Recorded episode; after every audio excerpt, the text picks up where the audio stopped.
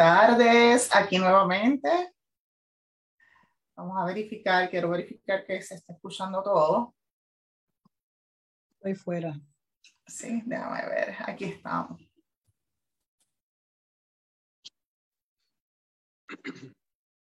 Ok, perfecto.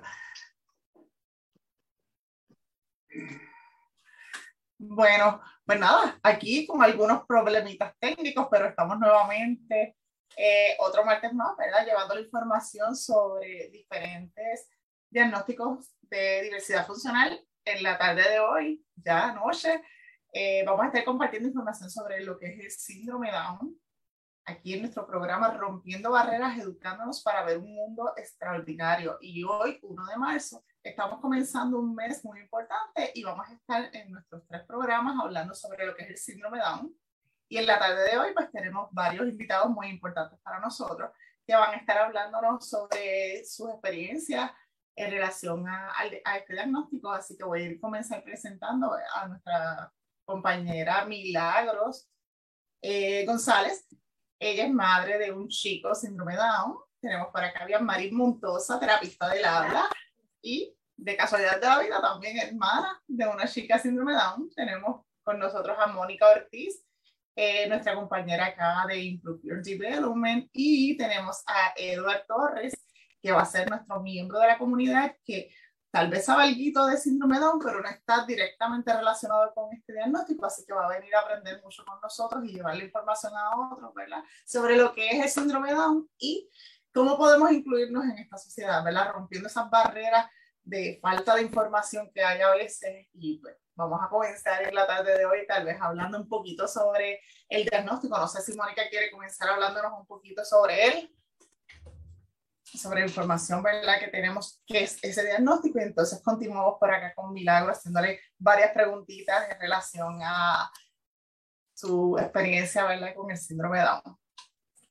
Pues nada, realmente pues eh, sabemos que el diagnóstico es una afección eh, donde una persona tiene un, cromosoma extra y este, en este caso sería el cromosoma 21 y que también estas personas pues tienen unas características eh, particulares y usualmente pues características físicas es que tienen pues la cara aplanada, que los ojos tienen una forma almendrada, que tienen el cuello eh, corto, orejas pequeñas y esas, ¿verdad? Son, si sigo nombrando, son unas características físicas como tal y, y, realmente pues esto es lo que podemos ver, pero tienen otras eh, características que no necesariamente se perciben a simple vista y eh, que impactan otras áreas como es eh, su que pueden tener discapacidad intelectual, pueden requerir servicios de lo que es habla, terapia ocupacional, pueden requerir servicios de terapia física, porque tienen otras áreas impactadas debido a lo que es esta, esta condición. Eh, también sabemos que pudiesen experimentar pues, pérdida auditiva, pudiesen tener apnea del sueño. Eh, también pues, enfermedades en los ojos debido también a lo que es, es forma como cataratas, eh, requerir espejuelos. También presentan lo que son problemas cardíacos y ¿verdad? un sinnúmero de otras situaciones o enfermedades. Em, realmente pues lo que estamos trabajando es eh, trayendo de la comunidad eh, personas que hayan vivido esto del diagnóstico y entonces por eso es que queremos entonces integrar a lo que es Milagros para que nos hable sobre su experiencia con un hijo con eh, síndrome Down. Milagros, ¿puedes contarnos un poquito sobre eso?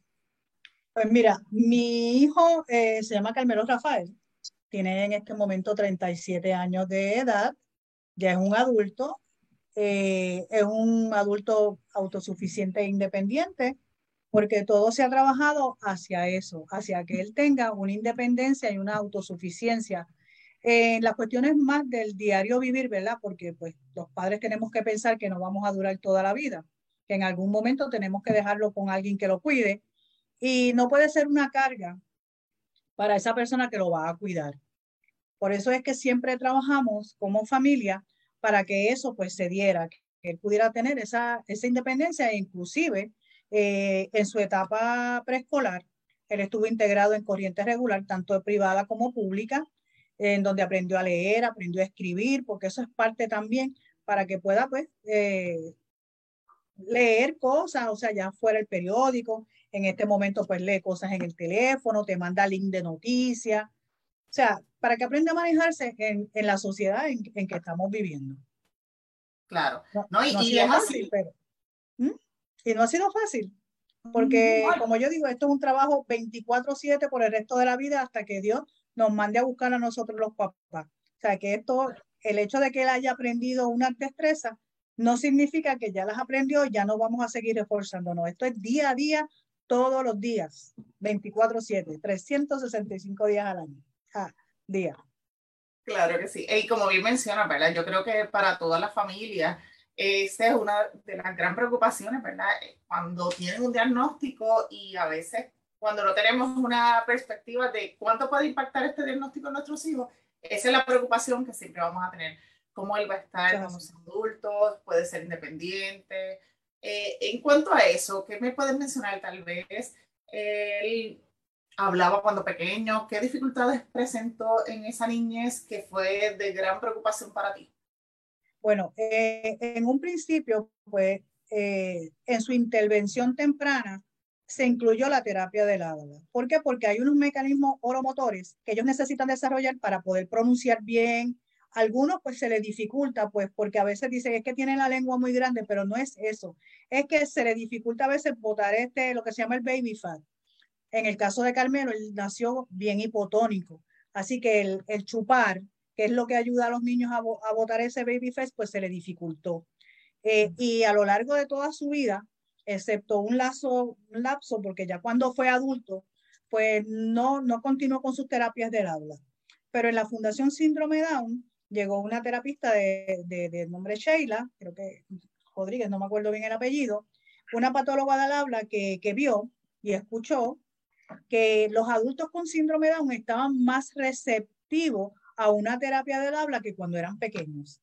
Entonces en la fundación se inician las terapias eh, ocupacionales del habla para los adultos. Cuando Carmelo vuelve a comenzar en su terapia del habla, pues mejora y ha mejorado grandemente su pronunciación y, y eso es un refuerzo que también se le da en la casa para que él eh, cuando dice una palabra no que no la pronuncia bien, pues hay que reforzarlo y decirle cómo lo pronuncia y todo esto. ¿Ves? Que eso es parte de, como te digo, 365 días, 24/7. Exacto, te pregunto. Pero, dime. No sé si, si Eduardo había escuchado algo sobre esto, ¿verdad? Sobre el, espacio de la boca, que si la lengua es más grande, no sé si habías escuchado estas cosas. ¿Qué sabías, sabías algo sobre lo que era el síndrome de Down? Sí. Pues mira. Ah, disculpa, sí. No, no, no, este, este, siga, sí, siga, siga, siga. Bueno, la, la, ¿cómo le puedo decir? Yo he interactuado con, con eh, he tenido varios compañeros que tienen familiares este, con, con el síndrome Down y, y, muchas veces uno se pregunta, este, oye, ¿tienen la, la, capacidad de aprender? Y la he escuchado a usted y, oye, ellos se ven bien normales, los que yo he compartido, normales dentro de su condición, ¿verdad? Socializan, te hablan coherentemente, eh, eh, tiene mucho conocimiento, pero veo que hay que enfatizar, según este usted está hablando, hay que enfatizar prácticamente 24/7. Este, es una conducta que a ellos, si no se le trabaja, eh, se le puede olvidar, como un, un ejemplo, pues el, el, el, hablar más fluido, este, muchas conversaciones con ellos para que entonces la, la, la pues el problema, un ejemplo pues de la lengua pesada y todo eso, este, tenga más, más, se, se, pueda pronunciar un poquito mejor las palabras, ahí es donde entra, me imagino, pues los terapeutas, ¿verdad? Eh, pero hay, hay, que estar recalcándole, ¿verdad? Este 24/7 en cuanto a eso para que el conocimiento esté ahí vigente o, o, ellos pueden desarrollarlo eh, solo, ¿sabes? Después de haber adquirido algún tipo de, de, ayuda. Bueno, ahí siempre hay que reforzar eh, okay. constantemente y llega un momento, obviamente, como todo ser humano, que tenemos que, cuando, por ejemplo, lo de la tecnología, tenemos Ajá. que hacerlo continuamente para, para, continuamente para adaptarnos a cómo trabaja una tecnología y qué comandos vamos a dar y todo, porque si no lo hacemos constantemente, se nos va a olvidar a veces bregando con las plataformas de Word, Excel, que tiene un montón fue. de cosas y entonces tú las dejas de hacer y dices, pero ¿cómo se hace esto? Y lo sabías hacer.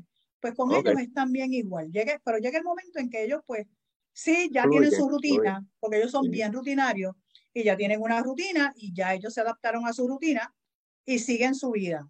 Por eso es que siempre digo que cuando uno le va a enseñar algo a una persona con, especialmente con síndrome Down, hay que enseñárselas correctamente. Porque si tú se las enseñas mal y después tratas de cambiar, es, un proceso que va a ser un poco largo. Siempre hay que enseñar, y siempre a todos los niños, se le debe enseñar a pronunciar las cosas correctas. Porque de chiquito, pues nosotros tenemos a chiquitear, ay, nenito, chiquitito, y, y, cambiar las cosas. Y así mismo lo aprenden y siguen ahí toda la vida. Por eso es bien importante que cuando los niños, por lo menos yo lo veo desde ese punto de vista, no sé si las profesionales del habla eh, concurran, ¿no? Que se les hable correctamente a los niños para que ellos aprendan a manejar bien lo que es la pronunciación. Los boricuas pronunciamos mal, vivimos con la L. Yo digo, a veces son, somos chinos boricuas, porque pronunciamos con, con, con la L y, y, a veces lo vemos hasta en estos reggaetoneros que cuando van a hablar en las plataformas dicen cada cosa, ¿verdad? Pero hay que eh, enfatizar mucho eso, no solamente en la población con síndrome Down, sino en toda la población, para mejorar la pronunciación. Hay unas cosas que se les dificulta, pero sí puede. Eh, eh, exacto, y, y, viendo, vuelvo y le digo, he tenido, he compartido con, con compañeros de, de equipo de, de, dentro del deporte en la cual pues, participo, e inclusive en, en, en, las mismas, en el mismo televisor y todo eso. Eh, en el caso de, de Chris Sin Límite, que, que, es un chef, eh, eh, tú ves los programas de él, los sigo, ¿sabes? Son personas que, que, que para hacer, para tú, obviamente para crear una receta, tú tienes que, que tener conocimiento. Son personas prácticamente eh, inteligentes dentro de su condición. O sea, que mucha gente se cree que tienen una limitación mental y no es así, ¿sabe? Que, que son, son bastante grandes y, y, son una esponja, asumo yo. Que, sí, ellos son una esponja y, y, lo que sucede es que como te dan un diagnóstico de que tiene un cromosoma, cromosoma de baja y viene un profesional médico y te dijo, mira, y te dicen la palabra retardo mental, ya eso es un bloqueo para el papá. Ya dice, mi hijo no va a aprender a hacer absolutamente nada y pues, ¿qué hago con él? Y entonces no van más allá. Pero si analizamos la, la palabra retardo mental, no es otra cosa que lentitud en el aprendizaje. No es que no lo va a aprender, lo va a aprender a su tiempo. Y todos los seres humanos aprendemos a nuestro tiempo. Unos aprenden más rápido, otros aprenden más lento. Ese ejemplo de, de ese niño eh, joven es que es un chef, pues obviamente tiene que ser su creatividad, y ellos piensan igual que todos nosotros. O sea, la gente piensa que porque los ven de esa manera, ellos no tienen ni sentimientos, ni conciencia, ni piensan. No, ellos se pueden enamorar, ellos, ellos les encanta la fiesta, ellos bailan, ellos se disfrutan igual que todos nosotros. Que sí hay unas pues, limitaciones porque la sociedad así lo ha impuesto, porque vivimos en una sociedad donde todo te etiquetan. Si eres gordo, si eres flaco, si eres alto, si eres bajito, si eres rubia, o de pelo oscuro, crespo, lacio, si somos mayores, tenemos canas y todo esto, pues tú sabes que la sociedad etiqueta todo. Pero tenemos jóvenes con síndrome Down, como es el chef que tú acabas de mencionar. Recientemente, eh, Sofía Girao, que está haciendo modelo de... O sea, está rompiendo barreras. está demostrándole a, a, la sociedad, al mundo, mira, sí, yo nací con esta condición, como pude haber nacido con otra, otra tipo de condición. Y estoy aquí demostrándole al mundo que a pesar de que yo nací con un cromosoma de más, puedo irme en todos los medios y me puedo Así que no, tienen, no, tienen, no hay impedimento, no, o sea, nada le impide para sobresalir y, llegar a donde ellos quieren llegar. Y es como usted dice, y el, los padres eh, eh, influyen mucho en esto, cuán abiertos de mente son, cuán este, eh, imaginación tienen en cuanto a llevar al niño más allá y no estancarlo en porque tienen una condición, pues déjame limitarlo porque no puedo hacer eso, ¿no? ¿Sabe? Y ahí están los casos, inclusive en su caso también con su hijo, me sigue, ¿sabe? Que, que, es así. Mucha para, para hablarte un poco de mi hijo, mi hijo aprendió las destrezas básicas de tenis. Tiene un, un, un, forehand poderoso. Compitió en Olimpiadas Especiales y fue medalla de oro a nivel internacional.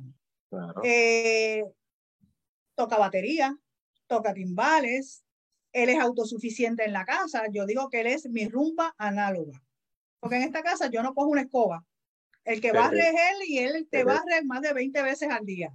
Frega espectacular y entonces te limpia todo el fregadero como si nunca lo hubieras usado. Y no dejes una cuchara ahí dentro porque él va y la frega. Se, molesta. Dobla la ropa, la echa a lavar, guarda su ropa, a veces me dobla la mía. O sea, son, hace la lista de la compra, va conmigo al supermercado a comprar y sabe las cosas que él quiere y lo que estamos acostumbrados a comprar. Porque muchas veces las limitaciones no la tienen ellos. La tienen uno como padre. También, así mismo es. Así no, tienes toda o sea, la razón. Tú tienes que ver a tu hijo como un ente, pues sí, nació con un cromosoma de más, pero si no lo puedes limitar, tiene que darle alas para que vuele, no solamente a tener un hijo con una disfuncionalidad intelectual, tú le tienes que dar alas a cualquier hijo que tú tengas. Y pues pensamos que nuestros hijos son de nosotros y queremos tenerlos pegados. E inclusive niños que quizás no tengan ninguna condición, hay papás que quieren que su hijo nunca se case y viva con ellos en la casa. y después dicen, Dios mío, que se vaya allá, que me estás, ¿verdad? Porque pues, eso pasa. Porque a veces los padres latinos somos así, súper protectores. Y entonces no les hacemos un bien, le hacemos un daño. Por eso no, no podemos verlo como que tiene una condición del síndrome Down. No, tiene un cromosoma de más. Que yo sepa, son los únicos seres del mundo humanos que vienen con algo de más. Ya alguien quisiera tener algo, ¿verdad? De más. Y ellos con ese cromosoma además eh, nos enseñan tantas cosas, tanta sensibilidad, tanta paciencia, y nosotros vivimos en una sociedad tan agitada con el estrés que nos enferma, nos da cáncer, nos da enfermedades autoinmunes, todo, todo eh, ataques cardíacos, gente joven con infartos, y ellos no viven de esa manera. Ellos hacen las cosas a su tiempo, a su paz. Y ellos Por eso que no viven de esa manera. Ellos hacen las cosas a su tiempo, a su paz. Y ellos Por eso que no viven de esa manera. Ellos hacen las cosas a su tiempo, a su paz. Y ellos por eso es que tenemos que, que seguir, aprender de ellos, porque por ellos algo ellos vinieron a este mundo. Así es muy. Aprender de ellos, porque por ellos algo ellos vinieron a este mundo. Así es muy. Aprender de ellos. Porque por ello, algo yo Se escucha doble. Dame un segundito. Porque por ello, algo yo Ahora sí, había problemas. Había un feedback, había un feedback por ahí. Ajá. Pues de, de, eso se trata. Ahora sí, había problemas. Había un feedback, había un feedback. Ahora lo tengo yo. Pues de, de eso se trata. Ahora sí, había problemas. Ahora lo tengo yo. Pues de, de eso se trata. Ahora sí, había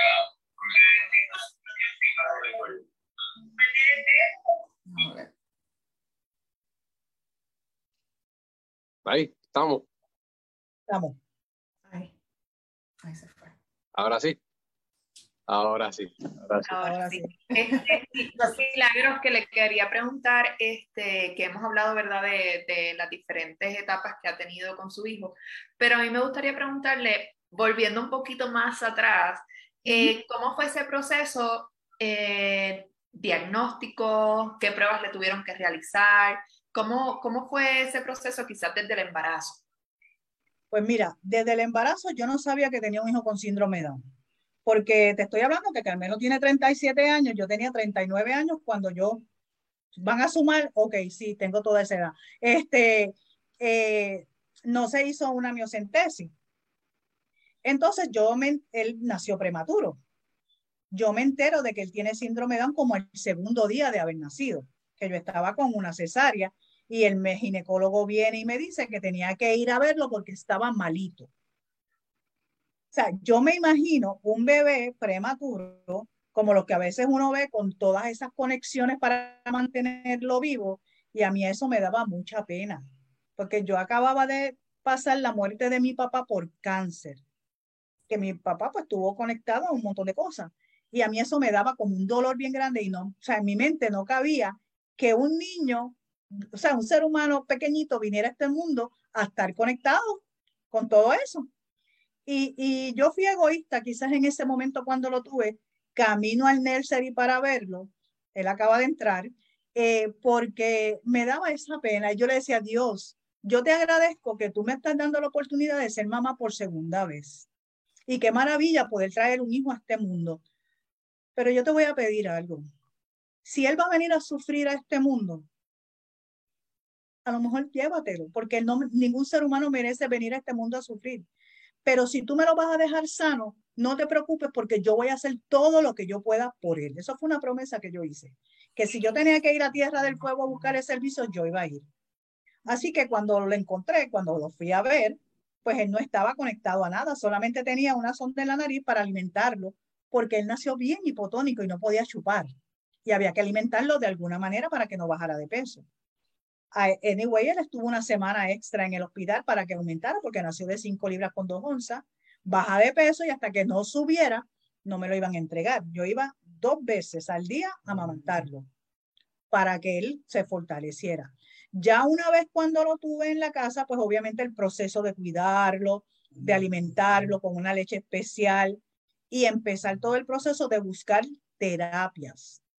Y agradezco al pediatra que en ese momento pues estuvo con él cuando nació, que fue un, un profesional sensitivo, no como otros que te pueden decir, no te preocupes por él, como nos dijeron una vez, déjalo en la cama, no va a hacer absolutamente nada. Si yo me hubiera quedado con ese comentario, no te estuviera hablando de todos los logros que él ha tenido. Y, te pues pregunto, Milagro, rapidito, ¿te por casualidad te llegaron a dar una expectativa de vida? Pues mira, sí, sí, sí, en aquellos entonces, pues la expectativa de vida era corta, quizás 30, 40 años. Obviamente no, no había los avances de medicina que hay hoy en día. La expectativa de vida de ellos puede ser de 50, 60 años, porque tú vas a saber que ellos son viejitos cuando se les nota que son viejitos, porque tú los ves siempre jóvenes. O sea, cuando tú veas una, una persona síndrome de con arruguita, tú dices, Diadre tiene bastantes años, porque eso no es usual en ellos. Ahora la expectativa de vida es un poco más larga. Pues porque los avances en la medicina han sido grandiosos para ellos, ¿ves? Y dentro de las condiciones que puedan desarrollar. Gracias a Dios, pues Carmelo no, no desarrolló una condición cardíaca, que tú sabes que a veces hay que operarlo desde pequeño y después de adulto también.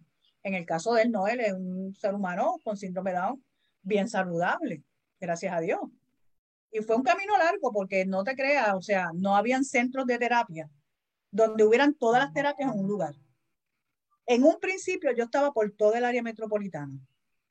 Yo iba a la calle Mayagüez, yo iba al centro médico, yo iba al edificio de la electrónica, buscándole todas las terapias porque el gobierno era laxo en ofrecer esos servicios y todavía sigue siendo un poco laxo. O sea, tú inscribías a tu hijo. Dentro de seis meses te iba a dar una cita con algún profesional de terapia. Y tú te entrevistabas con ese profesional y tardaban seis meses más para darte la primera terapia y solamente te daban una. Imagínate yo si hubiera esperado seis meses para conseguir unos servicios adecuados míos para que se pudiera desarrollar. Así que tuve que irme por el ámbito privado. Y los planes médicos pues te cubren ciertas terapias al año para que él pudiera pues desarrollar su motor, este, en aquel momento terapia ocupacional, con terapia del habla, ya después la terapia física para la ambulación, fortalecerlo muscularmente porque él era bien hipotónico. Y después yo llego a ser de Puerto Rico, que se abre la primera clínica de estimulación temprana para pacientes con, con personas con síndrome Down porque ellos se enfatizaban en problemas físicos y otro tipo de condiciones. Y ahí, pues entonces sí que pude este, eh, tener todas las terapias en un solo centro, hasta que entonces empecé la escuela. Y a nivel, a nivel económico, ¿crees que tuvo un impacto directo en lo que fue... Eh, bueno, sí lo tiene, porque cuando te vas a nivel privado, sí lo tienes. En aquel entonces, pues mi ex esposo trabajaba en una agencia gubernamental y y también pues él por las noches era músico, que se empataba la pelea una, para poder sufragar los gastos de terapia que eran este, costosos. En aquel entonces, no como ahora, pero sí lo eran. Y una familia que no tenga quizás el poder adquisitivo y económico para poder hacerlo, pues obviamente tiene que recurrir al gobierno. Y recurrir al gobierno es los servicios que te puede dar el Departamento de Educación que arrastra los pies para poder dar unos servicios adecuados, es la realidad. Porque si ha mejorado algo, no sé cuánto, porque como ya yo salí del sistema, pero escucho papás que y lo que pasa en las noticias, que los servicios no llegan a tiempo, que la educación, o sea, todo, cuando se reciben millones de dólares para que la educación especial sea una educación de excelencia integrada, inclusiva y no segregada. Claro, y eso, es lo que, esperamos todos, eso es lo que estamos esperando todos, ¿verdad? Este, para eso seguimos educándonos, para eso seguimos eh, esforzando, ¿verdad? Llevando esta información a, a, la sociedad para que puedan entender que es necesario seguir educándonos para poder brindar apoyo a, no solamente a la población síndrome Down, sino a toda la diversidad funcional, ya que vemos, ¿verdad? Que esto es algo que requiere de mucho conocimiento todavía el momento. Eh, quisiera preguntarle, bendito que tengo bien Mari por ahí calladita, no me va a dormir. eh, cuéntame un poquito también de tu experiencia, tanto en terapia de la habla para niños con síndrome de Down, como tu experiencia con tu hermana, porque pues ya tenemos aquí también, ¿verdad? Ambas experiencias y me gustaría saber cómo, ¿qué nos puedes decir sobre eso? Ok, vamos a comenzar, ¿verdad? Como, como hermana, mi faceta de hermana, de una chica síndrome Down de 20 años. Ella sí este, tuvo complicaciones y al añito tuvo, se le tuvo que operar porque pues tenía soplo en su corazoncito. Cuando vieron ya tenía dos soplitos. Y pues gracias a Dios es una chica que si tú la ves, o sea, si la ven ahora mismo, le encanta el baile, le encanta cantar, está de karaoke, karaoke sí. y baila.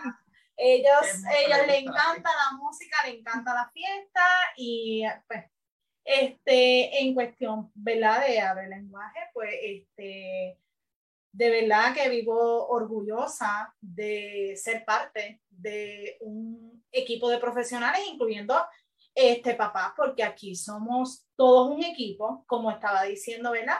La señora, ellos son pieza clave para nosotros, para que sus hijos puedan comunicar necesidades, este, ofrecer información, eh, requerir información. Eh, son un sinnúmero de objetivos que nosotros tenemos con estos niños, pero el, el principal es necesidades básicas, que este niño pueda expresar sus necesidades tanto señalado como, o sea, comunicarnos de alguna manera. Y tenemos que también seguir educando en el sentido de que lo más importante en estos momentos para todos los niños con diversidad funcional es su manera de comunicarme, sea hablando, sea escribiendo, sea haciendo señas, sea por medio de un, comunicador, ¿verdad? Hay que buscar diferentes maneras de comunicarnos. Yo pienso que ya es momento de también liberarnos de que queremos, ¿verdad? Solamente que los niños hablen. Hay que ampliar nuestra, nuestra mente que necesitamos diversidad de comunicación. Y eh, hoy en día hay demasiada tecnología, demasiada educación para eso y hay que empezar a ver, ¿verdad? Y a desviarnos a no solamente enfocarnos en un solo método. Eh, yo pienso que es muy importante en todas las poblaciones de diversidad funcional incluir lo que es la comunicación total necesitamos más inclusión, así que necesitamos comunicarnos con los niños sordos, necesitamos comunicarnos con los niños con autismo, necesitamos comunicarnos con niños con síndrome de Down, porque hay niños con síndrome de Down que no hablan, así que necesitamos comunicarnos de diferentes maneras y yo pienso que esta es una de las mayores campañas que debemos hacer en cuanto a la parte de comunicación, sin embargo. Hay que mencionar que no solamente este es el único servicio que requieren estos niños, hay diversidad y muchas veces que necesitan la área de terapia física, la parte de, terapia ocupacional, entre, eh, terapia psicológica, entre otras muchísimas eh, más, como mencionamos ahorita, fuera de cámaras milagros, tanto terapia acuática. de, todo, de todo. todo. todo, todo, todo, es un complemento. Sí, y todo es un complemento. Pero lo importante también es el factor papá. El padre es un factor bien importante. ¿Y cómo podemos captar que ese padre entienda que a pesar que tiene un hijo con síndrome Down o una disfuncionalidad intelectual, no lo puede ver desde ese ámbito, sino verlo como un ser humano que es capaz de aprender de cualquier manera que vaya a aprender, porque todos aprendemos de una manera diferente. Eh, yo estoy loca por aprender lenguaje de señas, porque pues yo muevo mucho las manos cuando hablo y me, y me interesa y me gusta y estoy pues ver si una clase de, sí, porque pues a veces uno va a una agencia gubernamental, porque me pasó la experiencia, ver que llega una persona audio impedida a buscar una asesoría para un servicio porque tiene un problema con la factura de la luz y del agua, y que el funcionario que está allí, desde el guardia que, que está allí, no se puede comunicar con esa persona. Y entonces, mira el caso de la muchacha que se lamentablemente se quitó la vida. O sea, porque no había nadie que la pudiera atender. Y, y a mí eso me preocupa y, y, y, me duele. Y si yo estoy en una agencia y llegó una persona que yo sé que tiene una limitación con, de habla, yo trato de que me mire porque a lo mejor puede leer los labios. Y yo trato con mi gesto preguntarle si él lee labios o si sabe escribir, porque a veces saben escribir. Y yo le digo, dale un lápiz y un papel porque sabe escribir. Yo le digo, escribe lo que tú necesitas y lo ayudamos, porque de eso se trata, ayudando Se menciona acá en la clínica, este ofrecemos los servicios de clase en los cursos de señas, así que eres bienvenido, igual que todos los de, pues, de, tu área. Gracias. Ya sabes por acá.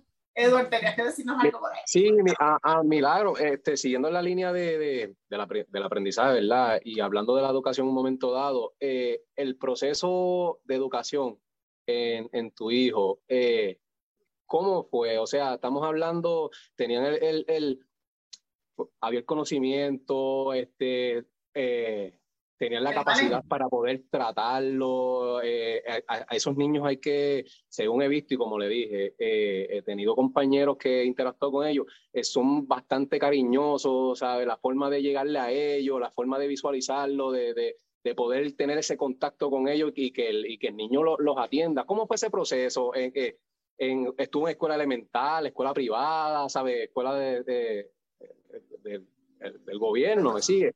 Este, ¿Cómo fue ese proceso?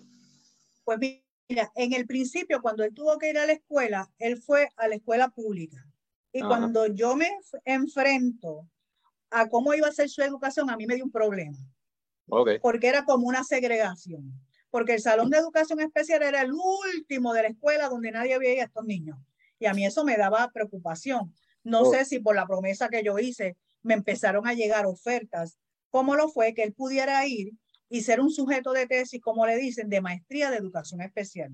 De esta, eh, este joven que estaba estudiando para su maestría de educación especial. Ella era maestra de preescolar, la doctora Judith González. Ella se acerca a mí a través de ser de Puerto Rico porque necesitaba un niño en su etapa preescolar, porque su tesis se basaba en cómo integrar un niño con síndrome Down a la corriente regular. Exacto. Ella me ofrece eh, que, que Carmelo estuviera con ella una semana en el salón de clases. Y yo le dije que sí, porque yo no, o sea, yo acepto los retos, aunque después me dé claro. cuenta de que a lo mejor no debía haber dicho que sí, pero después que me lanzo sigo por ahí. Claro. Lo que fue una semana se convirtió en tres años. Ella obviamente prueba su tesis Ajá. de que un niño con síndrome de Down puede ir a una corriente regular. Carmelo se quedó tres años en el colegio. Después de ahí, pues no todos los maestros están dispuestos a dar esa milla extra y tú no los puedes obligar tampoco. Yo estaba en un ente privado y me tengo que mover entonces al Departamento de Educación.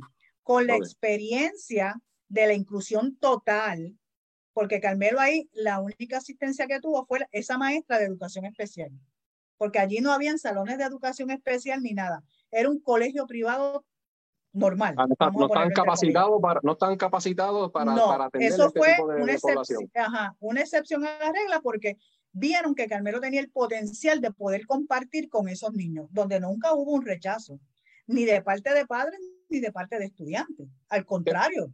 Ajá. Te pregunto. Te, ajá. Ajá, continúo, perdóname, perdón. Mira, después me tengo que mover al Departamento de Educación, porque ajá. no toqué puertas. A nivel privado y ninguna puerta se abrió. Así que tuve que recurrir entonces al servicio gubernamental. Okay. Pero lo que ellos me estaban ofreciendo era una inclusión social. Y a mí yo digo social, porque pues para mí social es ir de fiesta, ir a comer y todo esto. Para ellos social era educación física, arte y música. Y yo quería que Carmelo tuviera una inclusión académica y okay. que su salón hogar fuera el salón de kinder donde iba y que si necesitaba una ayuda extra, que fuera el salón de educación especial con la maestra, pero que su, su salón hogar fuera eso. Bueno. La batalla fue fuerte, bien fuerte, porque ellos no creían, porque ellos nunca lo habían hecho, porque uh -huh. lo tenían que hacer ahora. Yo digo, porque la ley lo dice. Y lo único que se necesitaba era un asistente, porque la maestra de esa escuela de kinder estaba dispuesta a asumir el reto de aprender porque ella quería aprender a educar un niño con síndrome de Down, porque no había tenido esa experiencia. Y la batalla fue que le dieran todos los servicios.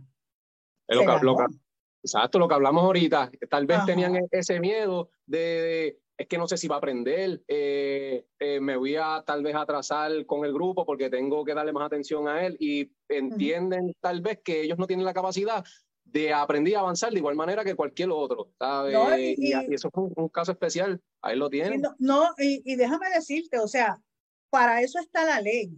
Y si el padre no se educa adecuadamente, ¿cuáles son los, los, las leyes que aplican y abogan en el Departamento de Educación? Mira, aquí lo dice, esta es la ley, no me lo estoy inventando yo. Se hubiera quedado rezagado, se hubiera quedado Exacto, rezagado. yo, o sea, me fui más allá y le di la batalla.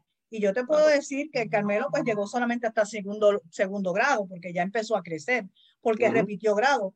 Pero cuando él sale de la escuela, él sale leyendo y escribiendo para la escuela de educación especial. Y ahí, dentro de los requisitos para yo aceptar esa escuela, que es la escuela de la comunidad de la esperanza en Puerto Nuevo, tenía que continuar con el aprendizaje académico, porque pues Carmelo aprendió a leer. Y si hubiera sido por lenguaje de señas, pues tenía que pedir que se le reforzara el lenguaje de señas. Este, pero lo que eh, había aprendido. Así que ese refuerzo tenía que seguir continuo hasta que él salió de la escuela a los 22 años. Por eso es bien importante la educación, como dice este Alma. La educación.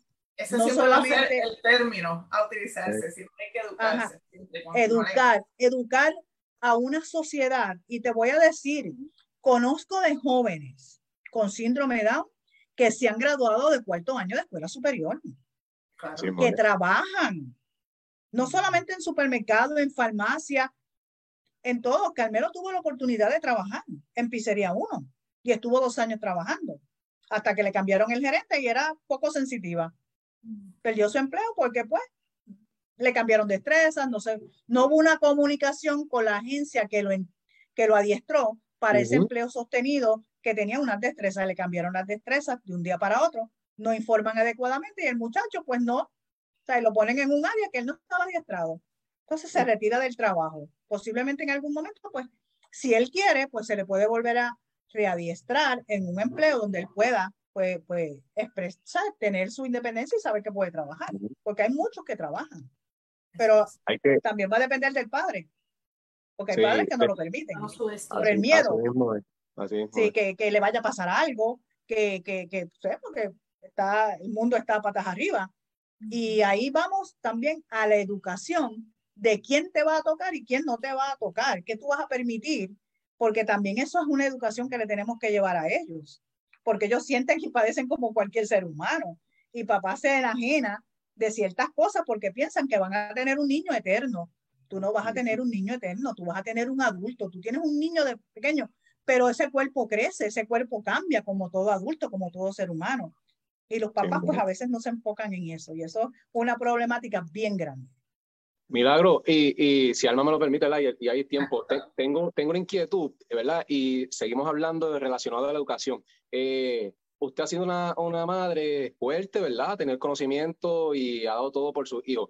Eh, eh, le pregunto, el, el, bullying, el bullying, esto ha sido un tema, ¿verdad? histórico, por decirlo así, y tal vez muchos padres no quieran llevar a su, a su hijo eh, con este tipo de, de, de, síndrome, ¿verdad? Por miedo a, a, que pase eso, porque hay que hablarlo así, los niños son, son crueles y tal vez lo hacen sin conocimiento y con conocimiento. Eh, pasó eso, eh, no pasó, fue el trato hacia él fue algo de respeto súper especial. ¿Cómo fue eso?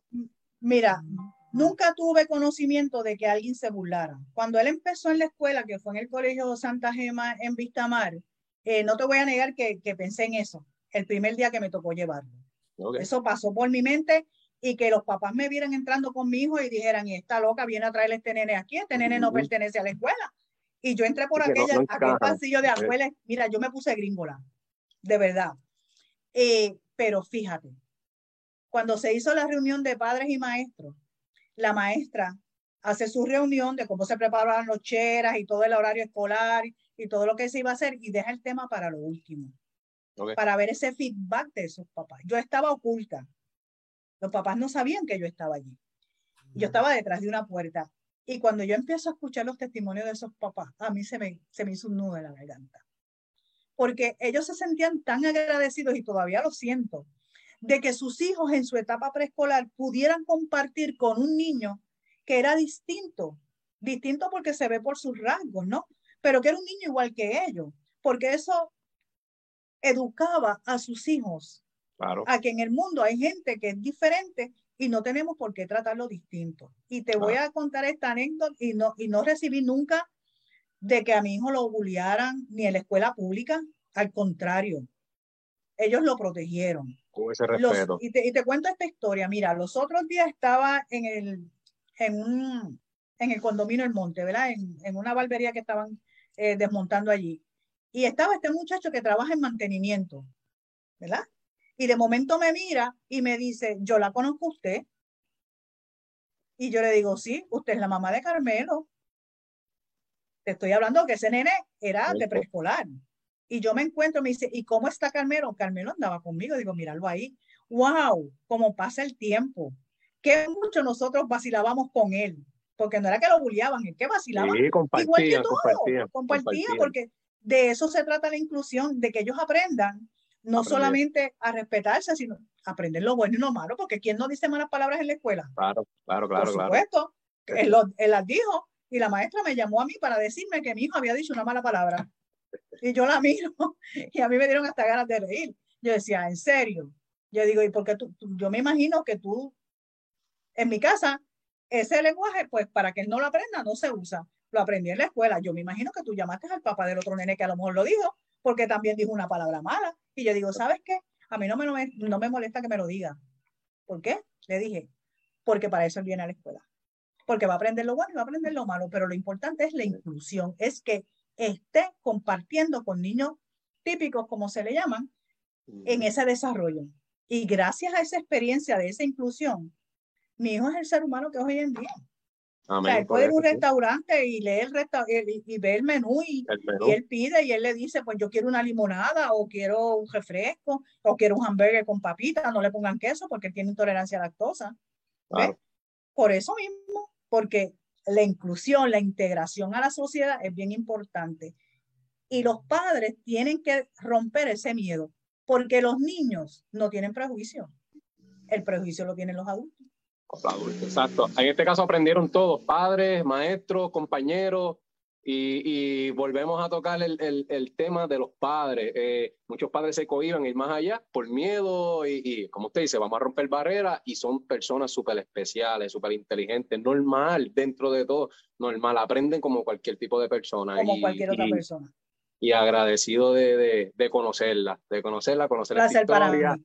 Y poder este, llevar ese mensaje, ¿verdad? De que, de que estos niños sí tienen el talento y sí pueden, ¿sabes? No, no son los niños, somos nosotros que tenemos que debemos encaminar con, con la ayuda de, de terapeutas como Alma, ¿sabes? Claro, claro. Y, y es así, es así. Terapistas, psicólogos, de, de- to- e- e- es, todo el componente, eh, tanto eh, de terapias como educativo, que todos tienen que estar rodeados. O sea, el padre tiene que mantener una comunicación con esos profesionales que están ayudando a su hijo, no solamente en el ámbito de terapia, sino en el ámbito educativo, porque un padre ausente, porque yo sé que Alma a lo mejor ha tenido experiencia, las chicas ahí en el centro, que llega este nene, le dan terapia y el papá Pegado al celular por allá. Ajá, pegado al celular.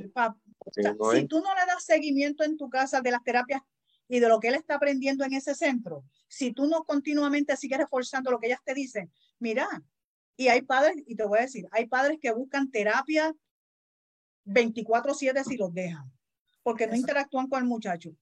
No es lo mismo que ese terapista interactúe con, con, con él enseñándole. Si ese niño no siente que su papá o su mamá el está apoyo con de él él. también Exacto. ayudándolo, porque ellos sienten Así ese mismo. rechazo. Y, mismo y puedes tener todo el dinero del mundo y tener las terapistas que entren y salgan de tu casa cada hora para todo lo mismo, pero si tú como papá no estás ahí, también ellos lo sienten porque parte de la condición con síndrome Down es esa sensibilidad que ellos tienen que nosotros a veces no tenemos. No tenemos, así mismo Ellos es. la así tienen es. más desarrollada que nosotros.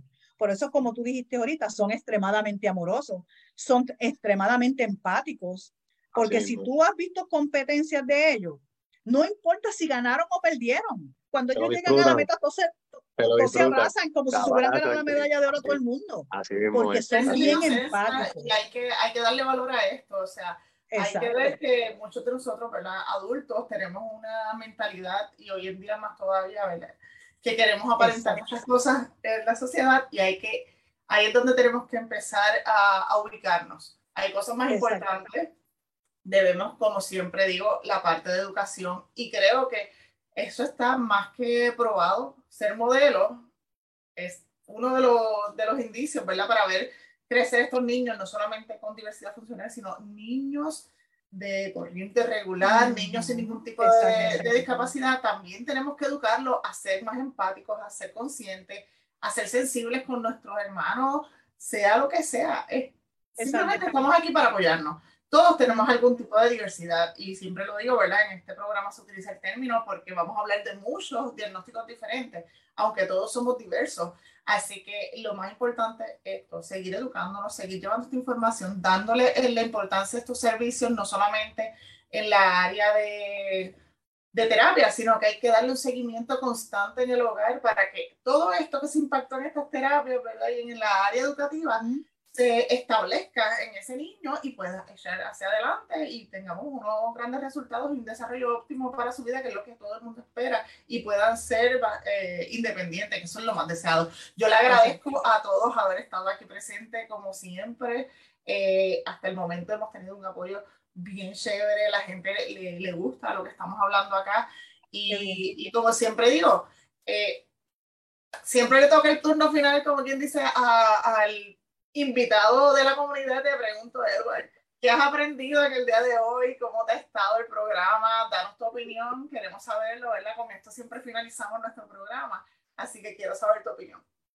Este, primero que nada, a- agradecido, Alma, de que me hayas invitado. Este, uno siempre aprende, uno siempre aprende y a Milagro, pues, por, por, por su historia, ¿verdad? Eh, muchas veces nosotros pasamos desapercibidos a, a este tipo de, pobl- de población, no tanto en el síndrome de Down, ¿verdad? A, a, a varias este, enfermedades eh, y lo tomamos como eso mismo, como, como una rareza.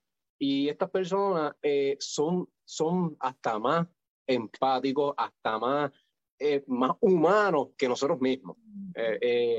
Y por desconocimiento eh, tendemos muchas veces a, a- a rechazar y el caso y la historia de, de, de Milagro es excepcional. Estoy bien agradecido, Alma, de que me hayas dado la oportunidad, de verdad que uno se lleva eh, estas experiencias y, y escucharla a ella, ¿verdad? Es un eh, sinónimo de superación el, de- y su hijo, pues mucho más. muchas bendiciones, verdad que sí. Y, y, y Alma, y a ti al programa también.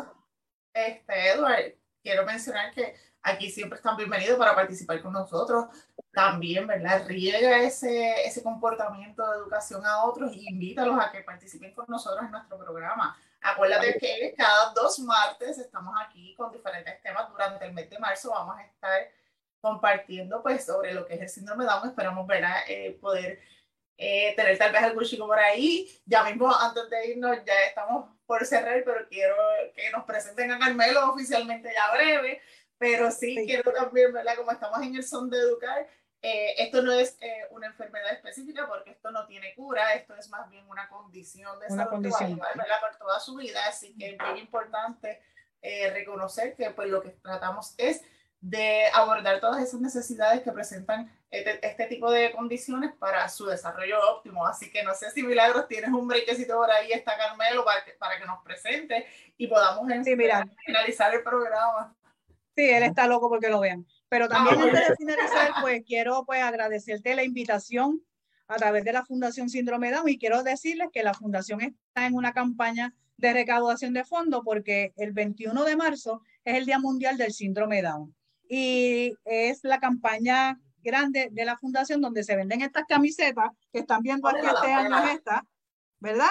Que es a beneficio de la Fundación Síndrome Down para seguir desarrollando los servicios que ofrece no solamente a niños, sino a jóvenes adultos con síndrome Down y discapacidades diversas, como son los talleres de seguir aprendiendo, Placita 21, clases de arte, eh, cocina, ludoteca, todo este tipo de servicios que le brinda a esta población que está carente de servicios, especialmente a la población adulta. Así que los exhorto para que se puedan comunicar al 283-8210 con el 787 para que ordenen sus camisetas que ya están disponibles. Y yo les voy a presentar por aquí. Vente, vente, vente. Ya están en nuestra página, así que pueden buscar el enlace para que puedan este, solicitar sus camisetas. Nosotros vamos a estar cooperando con ellos y vamos a estar utilizándolo en los próximos programas. Si Dios lo permite, vamos a tener nuestras camisas para continuar este mes de marzo. este joven que está aquí es mi chulín chulín. Carmelo Meléndez. Carmelo Rafael Meléndez González, que es el joven con síndrome de Down que tiene 37 años. Tiene mi edad. aquí. Mi edad. Saluda, ella es Alma, el nombre tuyo se me olvidó. Eva, Eva, Eva, Edward, que está ahí, Mónica, que está aquí. Ya bien. También, exacto. ¿Ves? Carmelo, Este es el joven que el rey de la casa. Carmelo, cuéntanos. ¿Todo bien? ¿Has estado bien? Que si ha estado bien. Yes. Sí. Cuéntanos qué, nos gusta, qué te gusta hacer. Háblanos ¿Qué te un gusta poquito. hacer? ¿Qué te gusta? Me gustan de batería, timbal y, y, y, y mongo. Y bongo. Permiso. Muy bien. Ajá, con permiso. Oh, Eh, eh, eh, eh, eh, eh, este es mongo. Ajá, y voy a hacer. ¿Cómo me dice? Eh, eh, Bueno, el mongo ahorita el práctica de, de, de batería es tan dulce. Eh, si él toca batería. Ah, y también en la fundación pues hay clases de educación física adaptada. También para niños y adultos con síndrome de Down y otras discapacidades. El me quiero mongo. Sí, no importa, el bongo, por ahí más lo más que tú tienes son bongos, mijo. Olvídate de eso. Y eso imagínate. Eh, El me quiero. Este, pues este es el chico que, que sabe muchas cosas. Sí, nos alegra muchísimo saber eso y esperemos ¿verdad? que siga aprendiendo porque uno nunca termina de aprender.